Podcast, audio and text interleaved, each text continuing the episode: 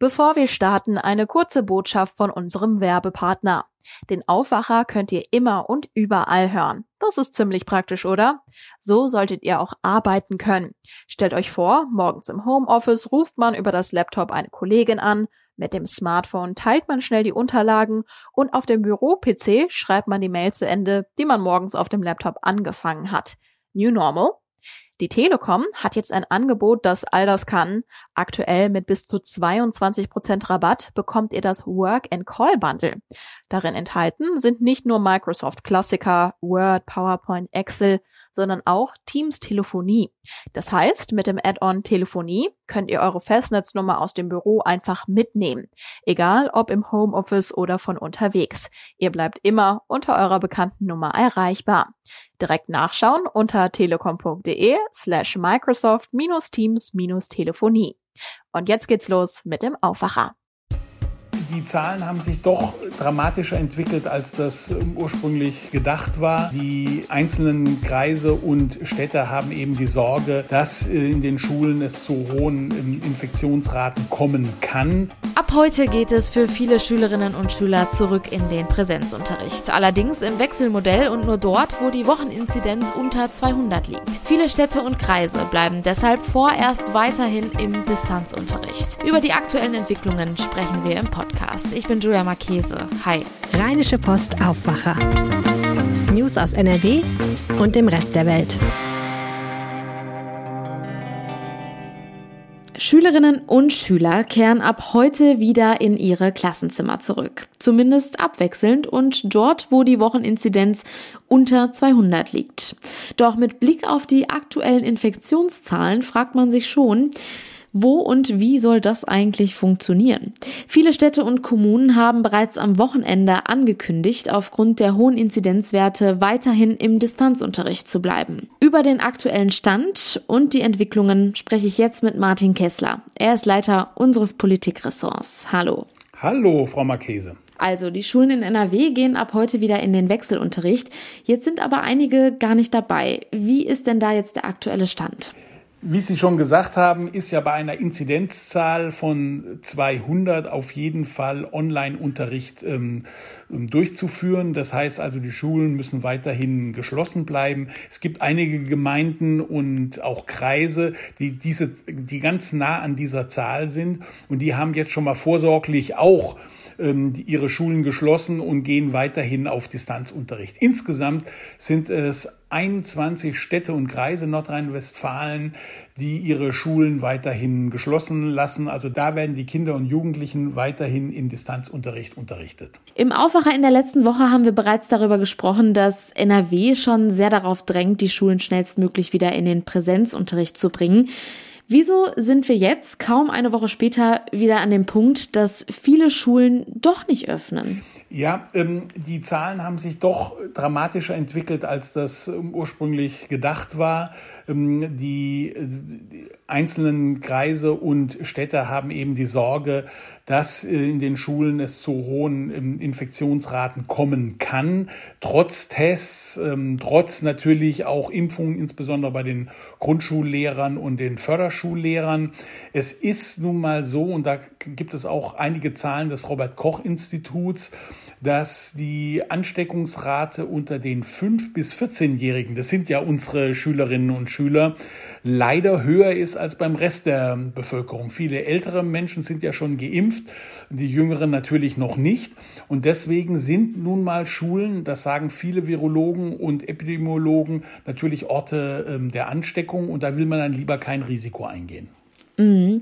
Bringen wir jetzt noch mal ein Thema rein, was auch viele Menschen beschäftigt. Und zwar sind jetzt an diesem Wochenende in vielen Städten in NRW ja auch Ausgangssperren hinzugekommen bzw. verhängt worden. Jetzt haben Sie gerade gesagt, dass das Infektionsrisiko auch an Schulen sehr hoch ist.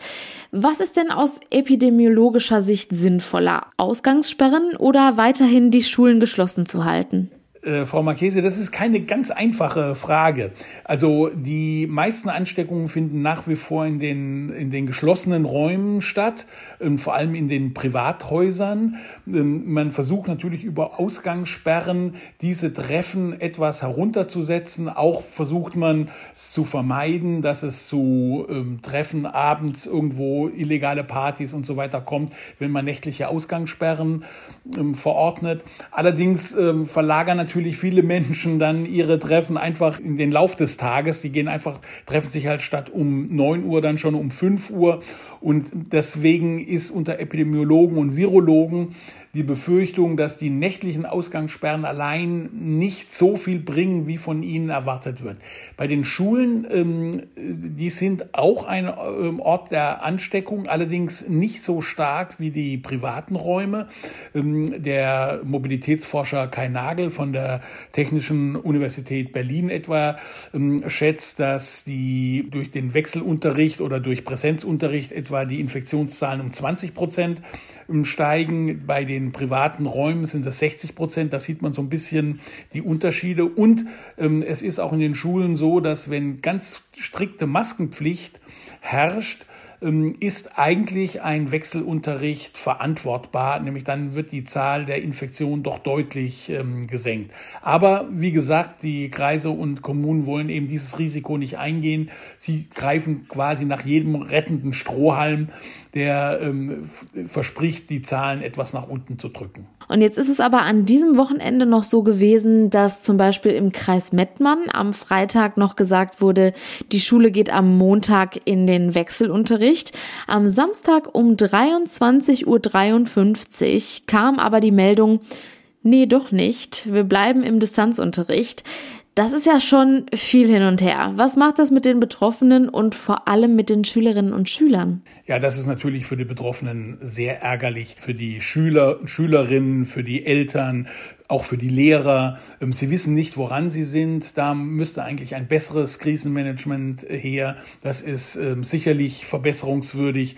Ähm, und die ganze Situation ist natürlich für die Menschen schon sehr schwierig. Die junge Generation ist ja sowieso die Generation, die sehr stark von dieser Corona-Krise betroffen ist. Seit über einem Jahr kein vernünftiger Unterricht mehr und jetzt auch noch dieses Hin und Her. Ich finde, man sollte da eben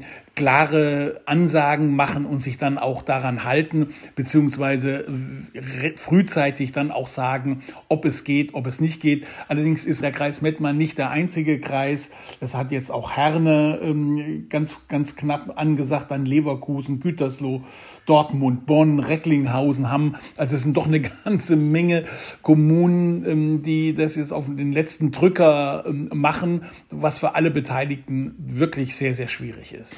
Wie könnte denn das Ganze in Zukunft weitergehen? Ja, wir haben ja noch 30 Tage bis zu den Sommerferien und wenn ich ganz ehrlich bin, glaube ich nicht, dass da allzu viel jetzt noch passiert. Ich gehe mal davon aus, dass der Wechselunterricht jetzt praktisch die Form des Kompromisses ist, die halt in Corona-Zeiten mit diesen Fallzahlen, Infektionszahlen eben möglich ist. Leider, leider, leider werden die Schülerinnen und Schüler vor den Sommerferien nicht in der Form die Schule besuchen können, ähm, wie es notwendig wäre. Sie werden immerhin die Schule besuchen können. Und ich habe mir von etlichen Lehrern sagen lassen, dass äh, sie selten erlebt haben, dass sich die Kinder und die Jugendlichen so auf die Schule freuen, wie sie das im Augenblick tun. Besteht denn da auch wirklich Hoffnung, dass es auch nach den Sommerferien wieder besser laufen wird? Es muss, Frau Marchese, es muss besser laufen, weil das kann so nicht weitergehen. Ich, ich hoffe, dass diesmal die Zeit genutzt wird, auch in den Sommerferien die Schulen so auszustatten, dass mit Tests auch mit der Frage ähm, Impfungen für die Lehrer es dann so ist, dass die Risiken so beherrschbar sind, dass wieder Präsenzunterricht ähm, möglich ist. Ich finde, die politisch Verantwortlichen müssen alles da rein lenken, dass endlich wieder Präsenzunterricht, ein normaler Unterricht an unseren Schulen ähm, notwendig ist. Sonst geht wirklich eine ganze Generation verloren. Das ist mein dringender Appell. Ich bin allerdings auch hoffnungsfroh, dass es nach den Sommerferien etwas besser wird. Das Impftempo nimmt zu. Ich finde, die Ständige Impfkommission sollte auch die Lehrer und Lehrerinnen an den weiterführenden Schulen prioritär impfen lassen. Ich glaube, das sind wir unserer jungen Generation schuldig. Wenn das Impftempo zunimmt, hoffe ich auch, dass wir nach den Sommerferien wieder zu ganz normalen ähm, Schulunterricht zurückkehren können und auch wieder, wieder einen Grad von Normalität erreichen. Hoffen wir das Beste. Vielen Dank, Martin Kessler. Gerne, Frau Marchese. Alles Gute. Wie hat ein Düsseldorfer den Kochboxenversender HelloFresh aufgebaut und wie konnte ein Solinger Startup für hunderte Millionen verkauft werden? Das sind Themen, mit denen sich mein Kollege Florian Rinke beschäftigt. Er ist nicht nur Wirtschaftsredakteur bei der Rheinischen Post, sondern auch unser Experte für die Start-up-Szene in NRW. Und er hat ein neues Projekt am Start, das uns Einblicke in diese Szene gewährt. Lieber Florian, direkt zu Beginn. Die Gründerszene an Rhein und Ruhr wächst. Wie würdest du die Gründerszene in NRW darüber hinaus denn noch beschreiben? Ja, also als ich vor fünf, sechs Jahren angefangen habe, mich mit der Startup-Szene in NRW auseinanderzusetzen, da muss man sagen, da muss man wirklich sehr viel suchen, um dann spannende Unternehmen zu finden. Also es gab sie auch hier immer, aber es waren halt deutlich weniger als in Berlin oder beispielsweise auch München. Und inzwischen hat sich da wirklich an vielen Stellen in NRW ganz, ganz viel entwickelt und es sind auch tolle Unternehmen bei rausgekommen.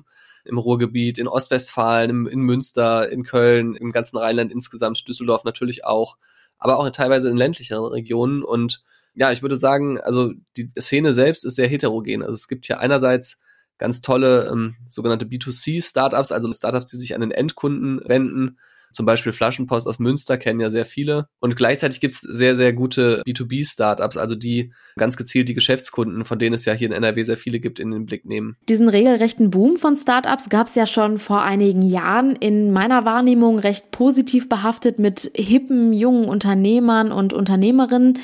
Ist das denn 2021 noch immer so? Nee, auf jeden Fall. Also man hatte ja so ein bisschen Sorge letztes Jahr.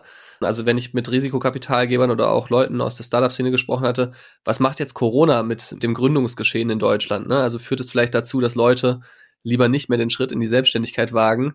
Und das hat sich Gott sei Dank zumindest so, wenn man das so, die Zahlen sich so anguckt, bislang nicht bewahrheitet. Also es kommen immer wieder noch mehr neue Startups auf den Markt und das ist natürlich in der Summe gut, weil am Ende, je mehr da sind, umso größer ist auch die Wahrscheinlichkeit, dass dann der ein oder andere richtige Kracher dabei ist. Die Szene ist heterogen, hast du gesagt. Also gibt es genauso viele Gründerinnen wie Gründer oder ist das doch eher eine Männerdomäne? Ja, leider gibt's genau wie in Deutschland insgesamt auch in NRW viel zu wenige Frauen, die gründen.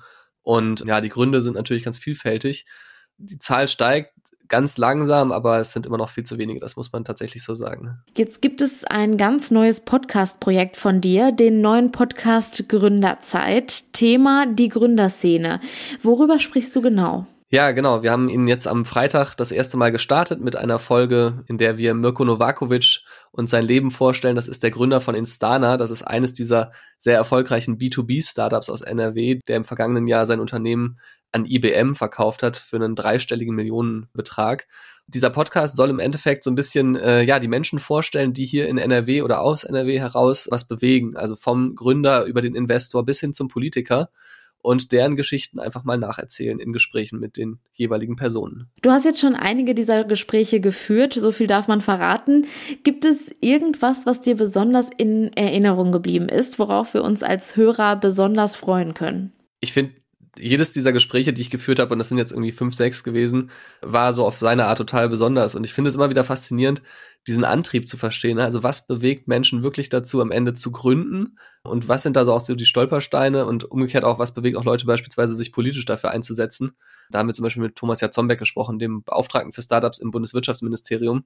Also was mir so insgesamt im Gedächtnis geblieben ist, ist vielleicht, dass natürlich alle diese Startups irgendwie so eine ungeheure Energie versprühen. Ne? Also man merkt den Gründern richtig an, trotz allem Stress und aller Anstrengungen, die hinter so einem Aufbau von einem Unternehmen steckt, wie viel Leidenschaft sie einfach haben bei den Projekten, die sie verfolgen. Was waren denn deine Kriterien, nach denen du die Gründer und Gründerinnen ausgesucht hast? Es gibt ja eine riesige Auswahl. Ja, ich wollte so einen ganz guten Querschnitt eigentlich zeigen. Das war schon irgendwie so mein Anspruch. Also von Gründern, die extrem erfolgreich sind und schon so sehr große Unternehmen aufgebaut haben. Auch vielleicht nicht immer nur in NRW. Zum Beispiel haben wir mit dem HelloFresh Gründer gesprochen. Und aber auch gleichzeitig die Unternehmen, die vielleicht noch etwas kleiner sind, aber trotzdem ja was ganz Tolles aufgebaut haben. Wie beispielsweise, da haben wir eine dieser erfolgreichen Gründerinnen, die es eben auch gibt, Katharina Obladen von Uvis aus Köln, die keimfreie Rolltreppen versprechen und dazu die nötige Technologie entwickelt haben. Das heißt, insgesamt ist schon unser Anspruch, dass wir so ein bisschen einfach mal einen Querschnitt zeigen von dem, was es alles so in NRW gibt und von den spannenden Personen, die hier auch seit, ja, am Ende fast zwei Jahrzehnten dafür sorgen, dass dieser Digitalstandort sich weiterentwickelt. Danke dir, Florian. Den Link zu dem Podcast habe ich euch in die Shownotes gepackt. Schaut gerne mal rein. Dankeschön. Und diese Themen sind heute außerdem noch wichtig. Die Kanu-Europameisterschaft in Duisburg ist abgesagt worden. Das teilte der europäische Verband ECA am Wochenende auf seiner Homepage mit. Die kontinentalen Titelkämpfe waren für den 2. bis 6. Juni geplant, können aufgrund der Pandemiesituation aber nicht ausgetragen werden. Im vergangenen Jahr ist vielerorts die Zahl der Fremdanzeigen bei Verkehrsverstößen gestiegen. Die meisten Fremdanzeigen hatte 2020 dabei wohl das Ordnungsamt Köln zu bearbeiten. Dort gingen rund 42.000 Anzeigen von Privatleuten wegen Verkehrsverstößen ein. Eine Steigerung um gut 15 Prozent im Vergleich zu 2019. Zum Schluss noch ein Blick aufs Wetter. Und da wird es von den Temperaturen endlich wieder etwas milder. Die Höchstwerte liegen heute zwischen 13 und 16 Grad. Gebietsweise sind auch leichte Gewitter möglich. Das meldet der Deutsche Wetterdienst. Und das war der Aufwacher vom 19. April. Danke fürs Zuhören. Habt einen guten Start in die neue Woche. Ciao. Mehr Nachrichten aus NRW gibt's jederzeit auf RP Online. rp-online.de